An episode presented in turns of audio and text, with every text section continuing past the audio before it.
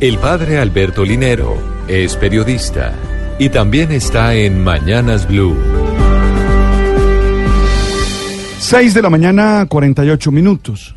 Todos los días opto por la vida. Me gusta vivir.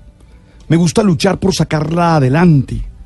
Sí, y para ello supero las dificultades que a diario puedo tener. Creo siempre que se puede salir adelante y creo que se puede ser feliz.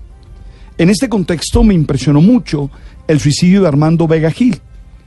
Y creo que vale la pena hacer una reflexión profunda sobre este complejo tema que nos enfrenta al sentido de la vida.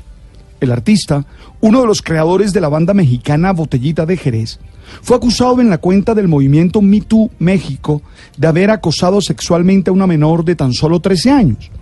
La denuncia fue anónima y por el carácter de la misma, tan difícil de rebatir como de corroborar. Recordemos que el movimiento MeToo nació en el 2006 buscando acompañar a víctimas de cualquier tipo de violencia sexual, empoderándolas a través de la empatía.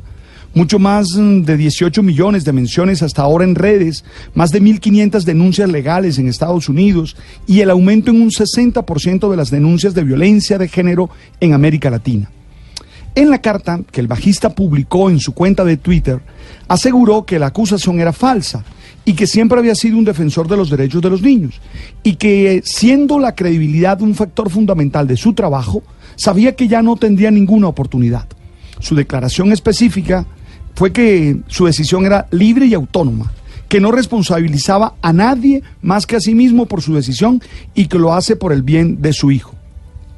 Es difícil pensar que una sola causa puede llevar a una persona al suicidio. Estudios afirman que por lo general es una situación multifactorial, siempre asociada a inestabilidad en la salud mental. Aquí, en todo caso, el detonante merece una profunda reflexión.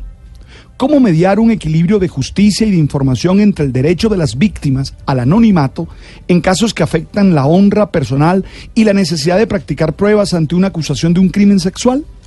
¿Son las redes sociales el escenario para este tipo de mm, acusaciones? ¿Existen procedimientos definidos para el manejo de la información de estos casos?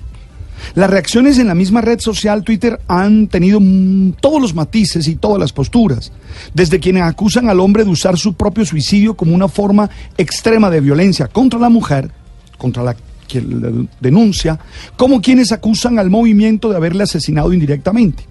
Insisto en que el caso no es fácil de juzgar y comprender y merece una profunda reflexión ética, jurídica, comunicativa y social, pues ni podemos permitirnos la revictimización de quienes han sufrido los acosos y los abusos, ni podemos usar las redes como sustitutos de la justicia.